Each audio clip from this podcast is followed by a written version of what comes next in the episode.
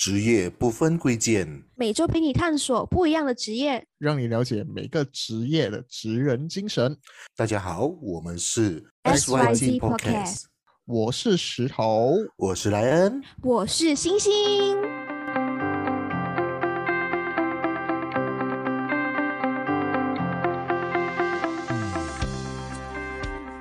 哟，大家好，又到了欢乐的星期五。今天新的一集，两位猜猜看，我们访问什么职业？是一个很开心的职业来的，诶，街舞，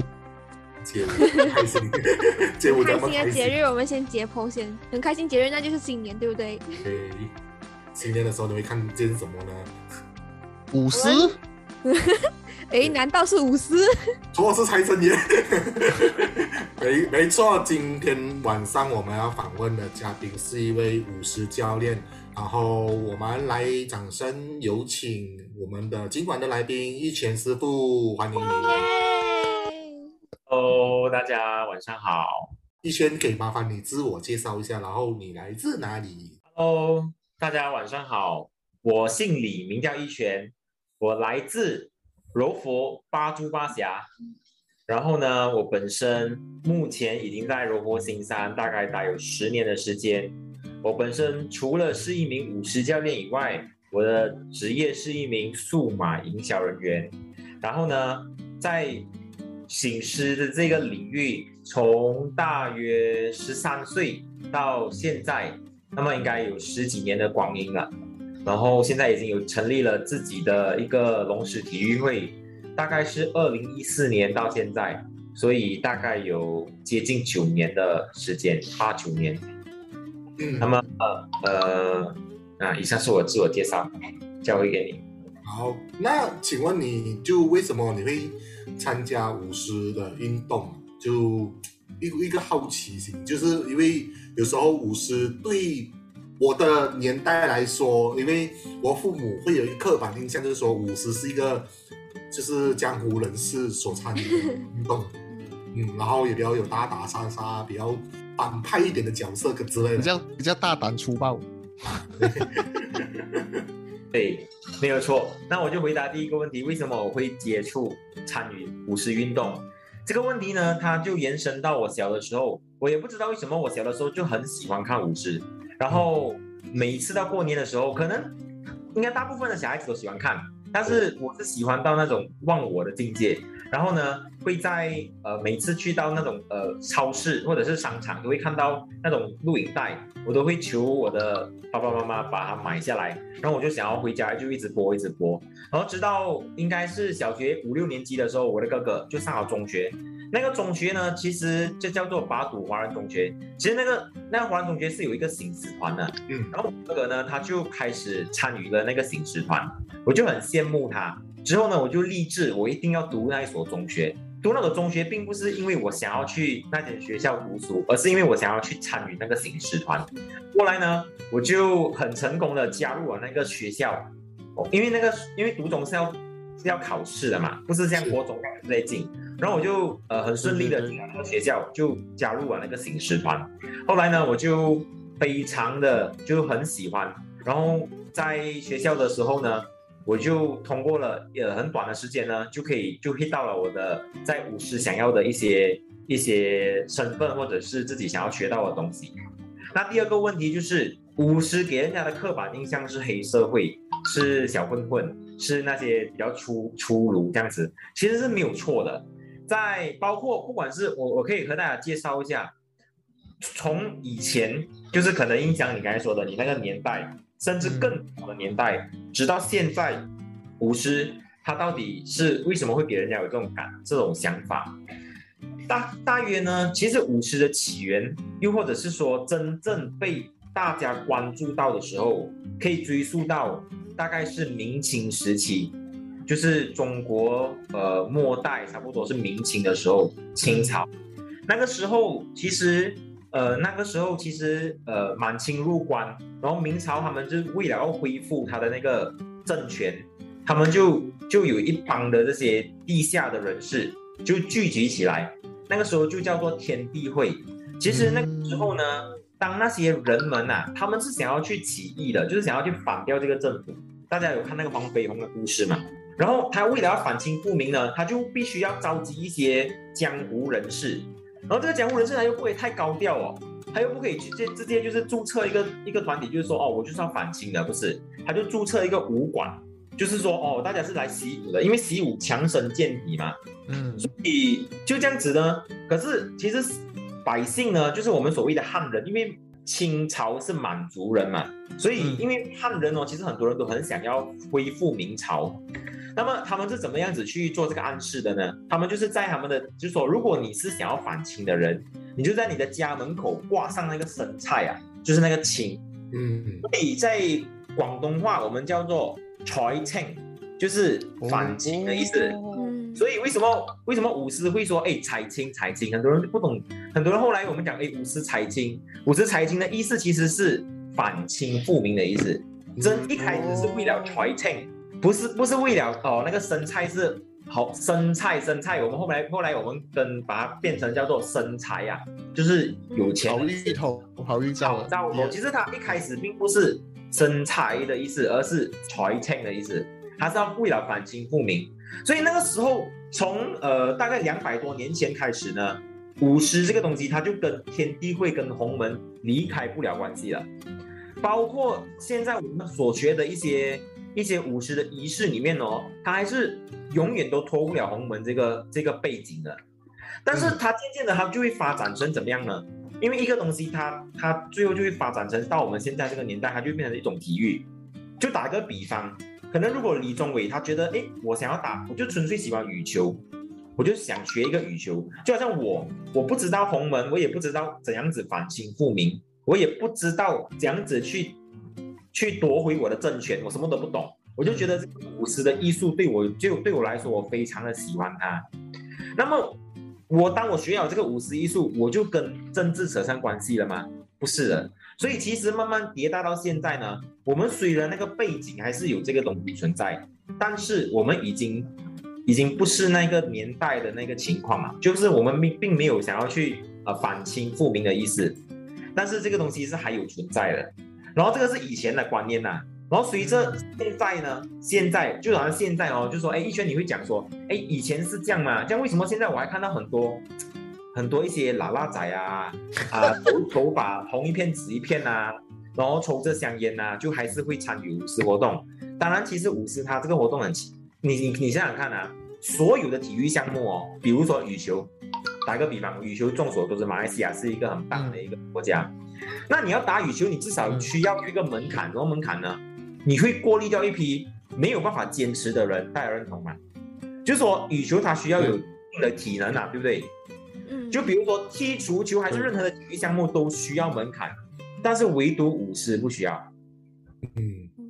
所以就是说门槛比较低一点是吗？对，就是说，如果你不是成为一个职业的运动员，你不需要跳高桩，你不需要有任何的东西，你只是纯粹想要保留这项艺术文化的话，你随你随意随时随地你都可以开成立一个注册一个醒狮团的社团，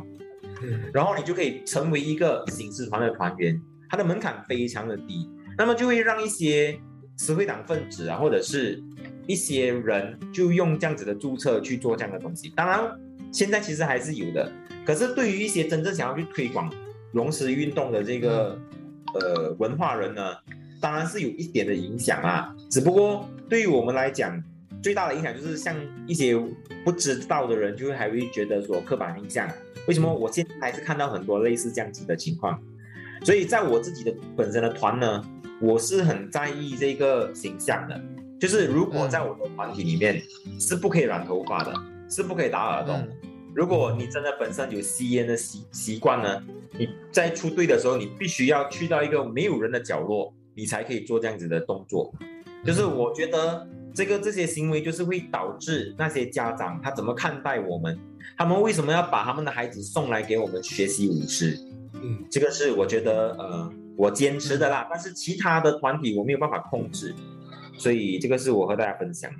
嗯，就我说回一下我对舞狮的一些回想，我觉得两位可以说说看。我觉得这个是一个很欢乐一个运动，就是每当新年的时候，大家应该会很期待，就是舞狮啊、逢家都会跟你打招呼啊，还是帮你助兴之类。我觉得这是一个精神所在吧，可能可以这样讲。不懂两位讲看法？我的话，我是比较多看到舞狮的这一些地方的时候，是比如说新开张的时候，然后节庆当然是有，但是大多数我看到舞狮的时候，就可能是新开张啊，或者是可能开幕典礼之类这样的东西。但是其实我也蛮好奇哦，就是舞狮跟舞龙，我们都知道舞狮嘛，可是舞狮跟舞龙为什么如果他们一起出队的时候，他们为什么怎么说？他们怎么会扯上一一一一起的一个关系这样子的？因为舞狮是舞狮嘛，舞龙是舞龙嘛，为什么他们会扯上关系这样子的？呃，其实舞龙舞狮呢，它本来就是一个呃呃，它它它它在传承的时候它是分开的，但是基本上在我们在龙狮的体系里面的时候呢，是一起的，是一起的。呃，舞舞狮，我们舞狮我们基本上分为北狮跟南狮，北狮就是那个金狮嘛，就是那个环球的，南狮就是。南狮就是现在我们看到的广东狮，我们叫广东狮。现在我们直接把它称之为叫醒狮会比较恰当。那其实呃这个龙呢，它又称为少林龙或者是福州龙。其实他们他们他们到最后呢是同属一个系的。只不过如果除了这个以外，其其他的比如说是客家狮啊，或者是貔貅啊，啊那些可能就不不在我们的同一个讨论的范围内。所以其实基本上龙狮啊，我们一般上一般上在马来西亚呢，我们都会直接称之为叫龙狮运动。所以基本上从以前开始呢，它就是同他们都是被被我们归纳为在一起讨论的。呃，说到舞狮，其实其实一个马来西亚有一个灵魂人物，我相信两位不知不知道，这一位叫做萧飞鸿的师傅，就是算是开启了新狮的一个篇章。就是因为他，我看过他的一些影片集，就是说他制造的狮头就是得到很多国家青睐，然后每年要就是贩卖给很多国家这样子。然后也一方面，那时候关圣宫的升起，算是带起了一个醒狮的运动起来，就让人家开始有关注到，诶，原来马来西亚不只是可能羽毛球打得好，原来舞狮也舞得不错。所以其实我觉得这个活动算起来是，嗯，我想问一下，就是说这活动可以带给你一个怎样的？除了这些的话，还有什么迷人的色彩在里面呢？我我觉得，如果你把把这个问题抛回给呃舞狮的人，包括刚才你说的那位呃尊敬的萧飞鸿师傅，他他把他自己称之为叫狮狮痴。其实为什么叫狮痴呢？我告诉你，如果我们舞狮超过十年的人啊，即便你你你到了另外一个城市舞狮，哎，到了另外一个城市工作，你不碰舞狮，哪怕你不碰舞狮，你也你成家成家立业啊，它有一个很奇怪的东西，你身上会有一种一种很奇怪的东西，只要你听到舞狮的声音，你都会一定会跑到那个你听到声音的那个角落，去找到那个舞狮的地方，嗯，然后你也不知道为什么，你其实就想要去到那里。这个是一个我们都已经达到一个共识，就好像过去的疫情，去年的疫情，今年疫情还好，今年的今年的农历新年我们是有出队的，就上个农历新年，基本上全马来西亚的师团没有一个人可以出队。嗯你知道我们出了十几年的人，就那一年没有办法出队的那种心情嘛？嗯然后我们真的很想听到舞狮，我们是很想去舞的。很多时候我们都问我们自己一个问题：你看啊，当每一个人大年初一在川美美去拜年的时候，我们就一大早六点就出门了，嗯我们回到家的时候十二点。所以到底那个魅力在哪里？这个东西哦，不是你在问我们，我们每我们师团自己的人，师对整个舞狮界的人都经常在问自己，到底求什么？其实我们也不知道，就真的是当那个鼓声一响的时候呢，我们就会自然而然的被那个声音、被那个东西去吸引去啊。这个东西讲真的，如果如果你你你拿着一个事业或者是舞狮事业来比较的话，很多人都问我这个问题：如果以后你有孩子，你会让他碰舞狮吗？其实，如果你单单拿单单用利益来比较的话，舞狮真的是一个非常吃力不讨好的一个文化推广，因为你真的没有任何的呃收益。但是呢，还是有很多人义无反顾的想要去推广，去去把它传承下去。我觉得这个魅力呢，我真的没有办法用一言两语去形容，它就是类似的像肖北红师傅他讲的自己就是诗痴，然后我们没有办法，很多人我我也是很很难去解释，会很喜欢，会很就是一个迷人的魅力所在，就好像不直接就会中毒这样子啊。对，嗯，即便你跟自己讲我不可以了，我我不应该这样子啊，可是当那鼓声响起的时候，你还是会去。它会激起内心的澎湃，对吗？嗯，嗯，那对我印象就是我们在就前几年，Astro 有一个电影，就是那个贺岁片，有一个叫《五虎大日子》的那个贺岁片啊，我就是在那一个贺岁片筑起对这个舞狮的想象的。对对对，我就觉得，诶，可能舞狮他在大家在训练的时候那种团体的精神，反而是我们观众在那电影上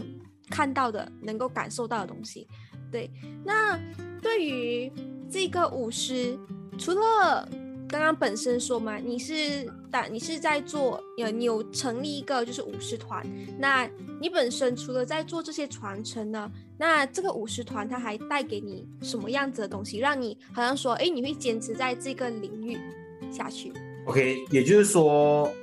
这个舞狮团它带给我什么，会让我继续想要去传承下去。呃，一开始的时候跟现在的时候感受是不一样的。一嗯开始的时候，你就是从喜欢，然后你就很喜欢玩舞狮，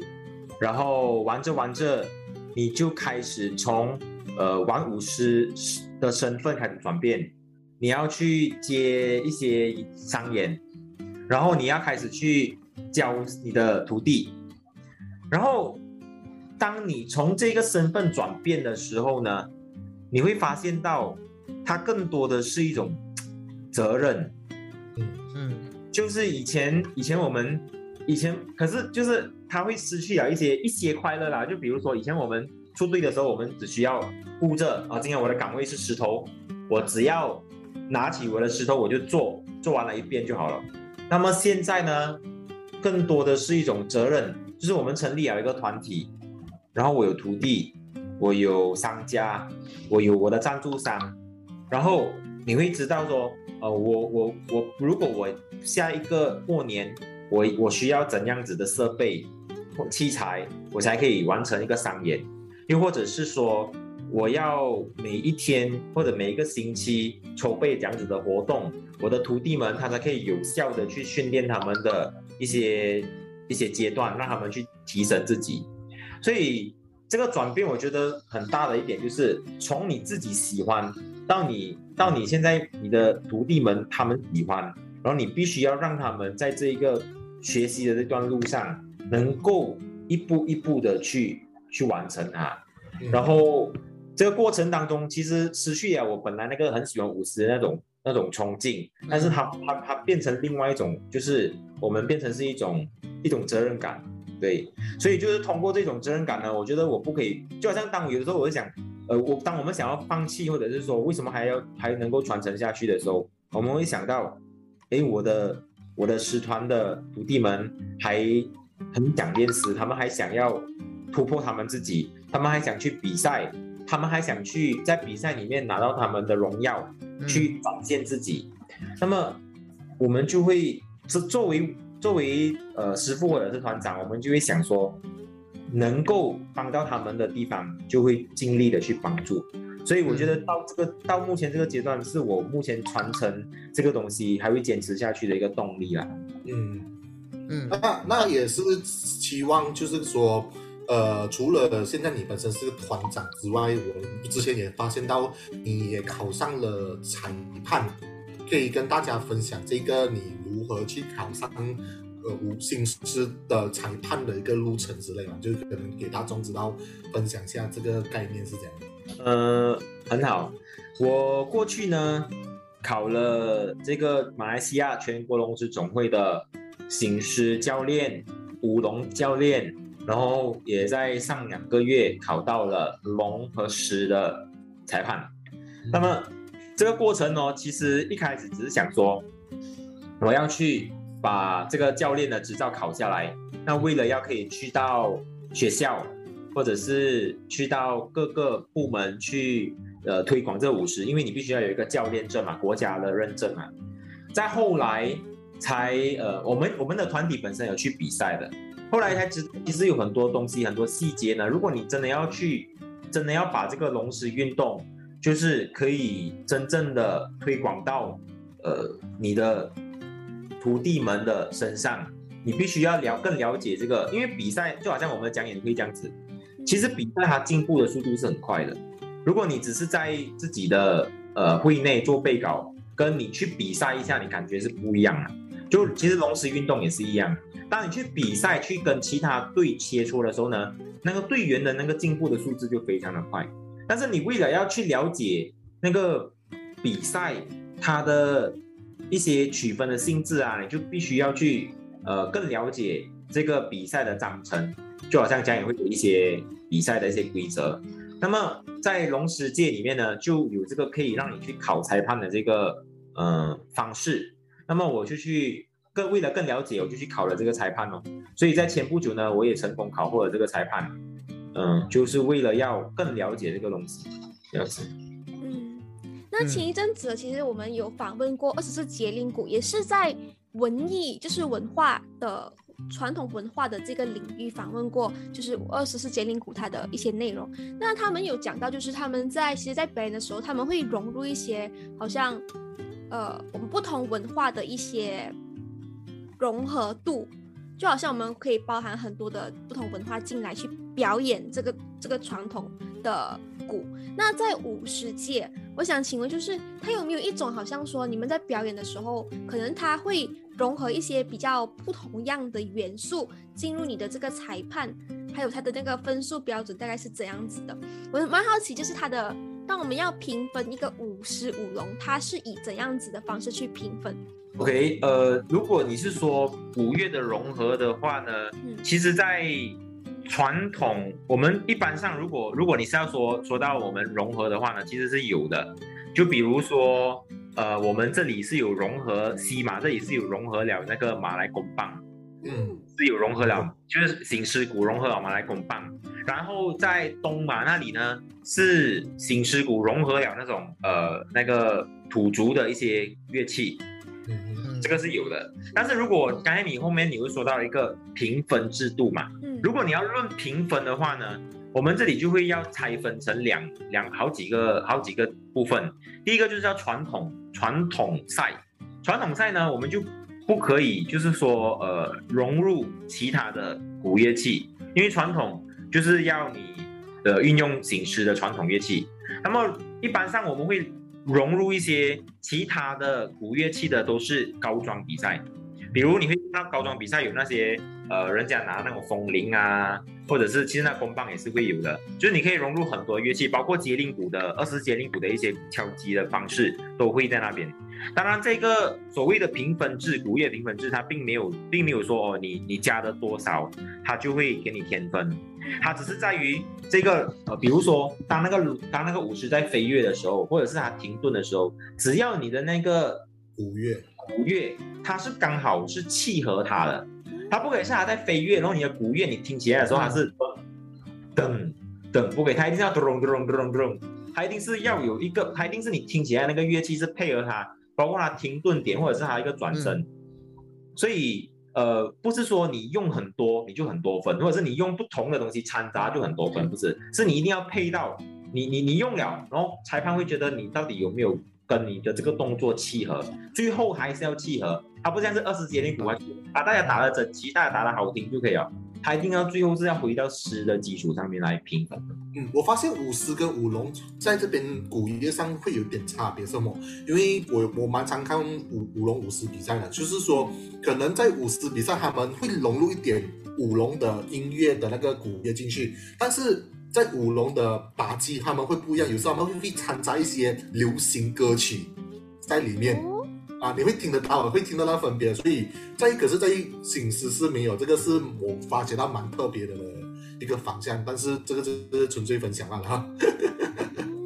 因为呃，舞龙呢，它有很多，它因为因为你看啊，为什么我们大家也简简单的分享，舞狮为什么比较少放流行乐，舞龙为什么会有？因为舞舞狮呢，它的每每一个一一举头一停顿，它都是需要通过鼓乐去。去加那个神韵下去的，嗯每一个动作都要。但是舞龙呢，它不同的是哦，它有很多一些，比如它它在戏珠的时候，那个龙它它在看那个猪的时候啊，它的这个这种静态的动作呢，或者是它在它在它在游龙的时候呢，它这些动作是可以通过一些后面的背景音乐去去升华它的。所以就不同于舞狮，所以你会看到有一些当那个舞龙有时候他在他在找那个猪的时候呢，有时候或者是他在做某一些静态的动作的时候，他就会打一些流行乐，啊，就是这个原因。他可以他可以，总之就是意思就是他契合得到，可是舞舞舞狮很难，嗯这是原因。嗯，那么其实刚才有讲到很多这些，比如说是传统，或者是比如比较新颖的。那么我们也是有看比较大众化的那一些，可能舞狮舞龙的话，就是啊，第一个是传统嘛，第二个是可能高装的，或者是说有一些 LED 的。那么其实，在这一个现代这个时代哦，是哪一个会比较受年轻人啊吸引的？受年轻人吸引，你指的是学习的这个学生的的人，，嗯，还，是观众？我、想学哈，嗯，对对对，想学当然是高装，高装一定是首要的。其实你包括观众也是，但是就是比如说高装，它因为它它的它的动作性比较刺激，所以大家看了就会觉得，嗯，不管是想学的人还是想看的人，都会觉得它比较有看头嘛。但是反而反观传统呢，它比较多一些故事的表达，以及它这个故事的含义是什么。它传统诗它比较多这个，那就但是如果看的人就会觉得有点枯燥，因为他并没有那种花里胡哨的动作去吸引你，他不会有飞跃那种呃或者是转身这些动作，就是他会很闷。但是看舞狮的人就会知道哦，其实他这个动作还是有深层的意义的。但是如果以观众的视角或者是想学舞狮人就觉得很枯燥，他并没有并没有什么东西可以刺激他的感官。所以学以学舞狮的角度来讲，大部分人是讲说，哦，我看到这个舞狮，哇，很帅哎，我很想学，尤其是我想学石头，大部分想学石头，因为石头感觉就很很不很帅嘛。但其实都是被这个吸引来的，就是被这高装吸引到。嗯。那么刚才就有提到高装嘛，高装的话，其实我看有很多的都都都是都是危险动作。那么在这练习的过程中，在在练习之前，他们是不是必须要学一些功夫之类，比如说扎马步啊之类这样的？OK，其实无论是上高桩还是古传统地青呢，我们要要学舞狮之前，必须要学扎马，这个是一定不变的。嗯因为你的所有的舞狮的步伐，包括舞法，它都建立在那个马步的基础上。就比如说，我们要我们我们那个舞狮要要起一个狮，它就是四平马。然后我们要我们要做任何三扣里的动作，它都是一个弓字步跟丁步，所以全部都脱离不了马步。所以你必须要，无论是你上高中还是玩传统地形，你都必须要先学马步。那至于上高装呢，它的确是很危险，但是它还是有一些东西不可以规避的，就比如一些你要怎样子去让你减少那种呃跌了之后会受伤的风险。就好比如呃很多人说哎高装很危险，那其实驾车危险吗？其实驾车也是很危险的，只是因为我们知道什么时候我们要要闪避危险，所以就变成不危险了。当一个人他不懂要这样子开车的时候，他就是上上道路他就是危险的。当一个人不知道上去高装应该这样子闪避危险的时候呢，他就是危险的。所以其实算起来，高装舞狮也是有它的个人，就是说不一样的舞狮的形态都有它不一样的挑战的地方。嗯，如果是说呃，这到了我们点的最后一个问题，就是说你对于舞狮过后的发展的展望的话，你会是觉得它会到什么样的境界，或者是你想要达到这样的成就之类的？呃，我觉得我们现在所有舞狮的人都很期待一样东西，就是在二零，我不晓得是二零一二年还是一零年啊。我们舞狮那个时候，呃，哎，不是，是零八年北京奥运会，那个时候我们首次想要把这个我们的龙狮前辈想要把舞狮推进奥运会，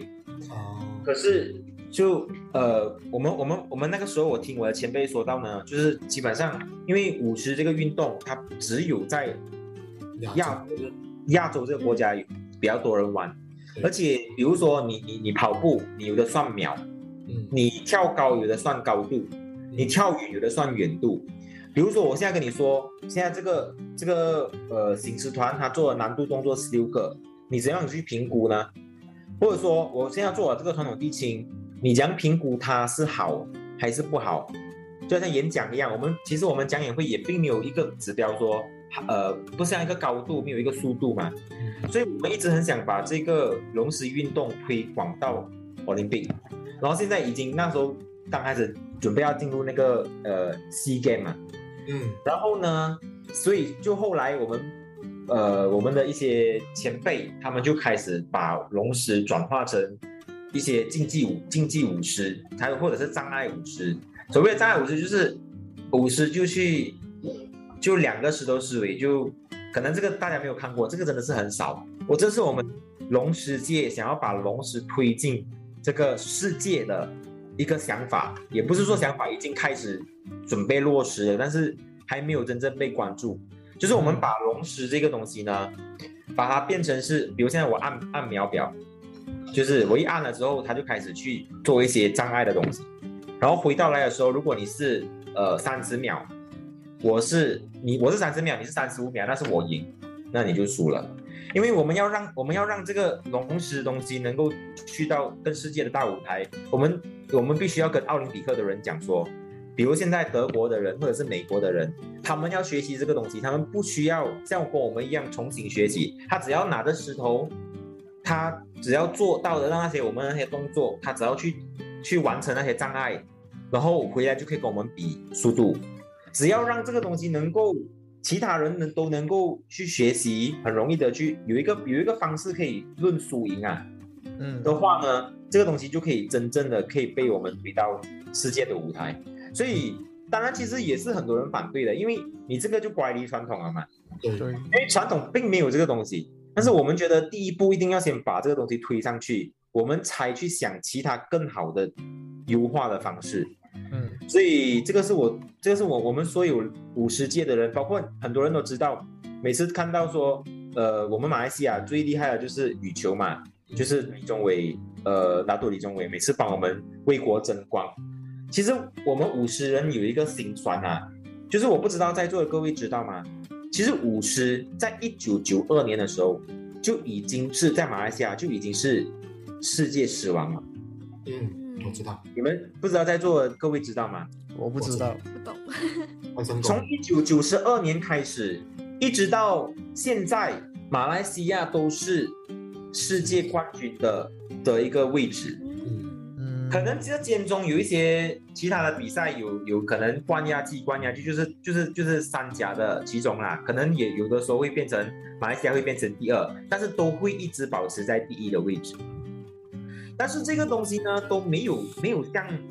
呃拿督李宗伟就是这个羽球这样子的一个光环，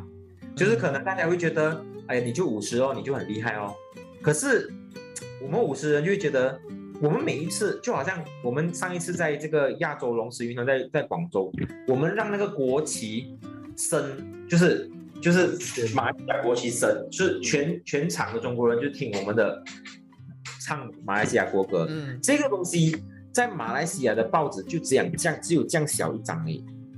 我我特而且是我特地我特地请我的，因为那个是我的团体拿到的，我特地请我的师傅叫他拍给我，然后我写了文案，我就 send 去报馆，我就请他上，结果他们就给我上这样小张，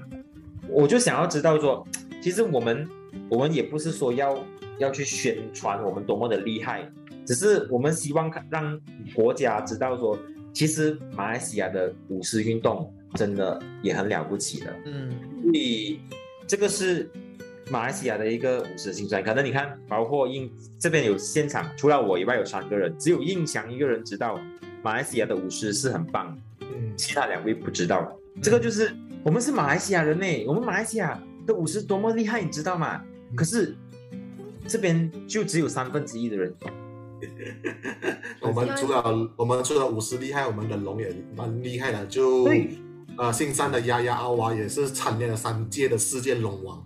对，是新山耶阿娃是龙王，是不是马来西亚龙？是他是马来西亚龙王，他不只是马来西亚龙王，他是世界龙王。嗯，马来西亚的马来西亚的狮是 number one 的，马来西亚的龙也是 number one 的。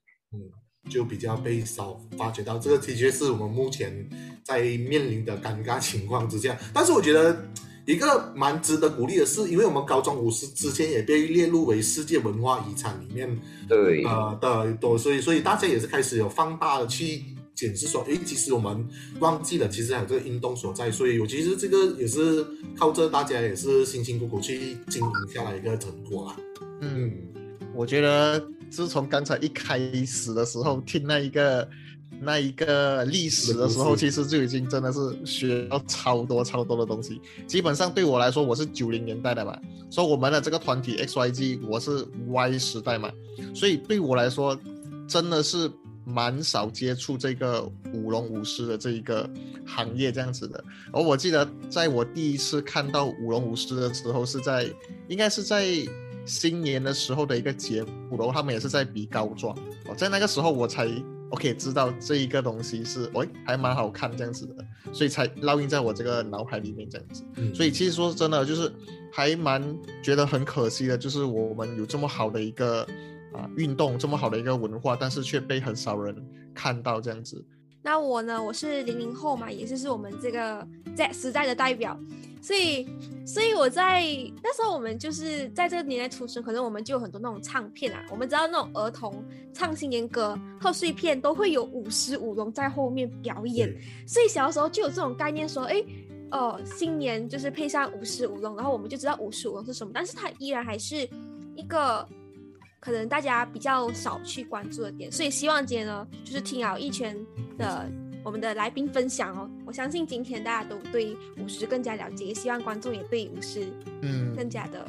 投入。呃，我其实有向往去学习舞狮，就是因为家庭的关系，就会打住对舞狮的希望。但是我小时候其实蛮怕舞狮，我真的被舞狮吓到流眼泪过，但是还是偷偷的去学了一阵子，然后就是说基本的古乐我还是会打一些，但是就是觉得是说，嗯，就很难像以前那样子可以去专真正的去传承这个运动的的美好所在。我觉得以前这个很长的路要去走，我觉得嗯迟早一天我是希望像以前所期望，就是可能在奥林匹克运动上，或者是某个大型运动上看到我们马来西亚国旗是因为舞狮而得奖，而不是因为运动产业而得奖。然后呃，最后的话，以前可以让你有一点点小小的宣传时间来宣传你的团队。哦，宣传嘛，我觉得就是我本身呢是来自马来西亚柔佛光力龙石体育会，嗯那么呃，我自己的团体呢，除了是在柔佛巴图巴峡，还有就是柔佛新山。那么除了这里以外呢，我的师傅呢是在呃吉隆坡，那么他是他本身是在吉隆坡光义龙狮体育会，所以我们都是共同的在推广我们自己各自的这个龙狮的运动。所以刚才印象有所所说的，就是希望未来是看到舞狮得奖嘛。其实舞狮在马来西亚也是一种运动，所以我觉得希望大家可以继续关注这运动。然后，其实我觉得每个职业都有不一样的感受。就是我们访问了这么多期，每一期都有每一期的故事，故事的背后总是会有不一样的感动之处，感动之处在。嗯像我们之前访问了二十金库，也是有他的故事。然后今天我们访问的醒狮也是有他的故事。那我们下一集会是什么样的故事呢？请敬请期待。我们感谢一轩今天晚上的到来，谢谢一拳。然后我们下个星期见啦，拜拜。Bye. Bye.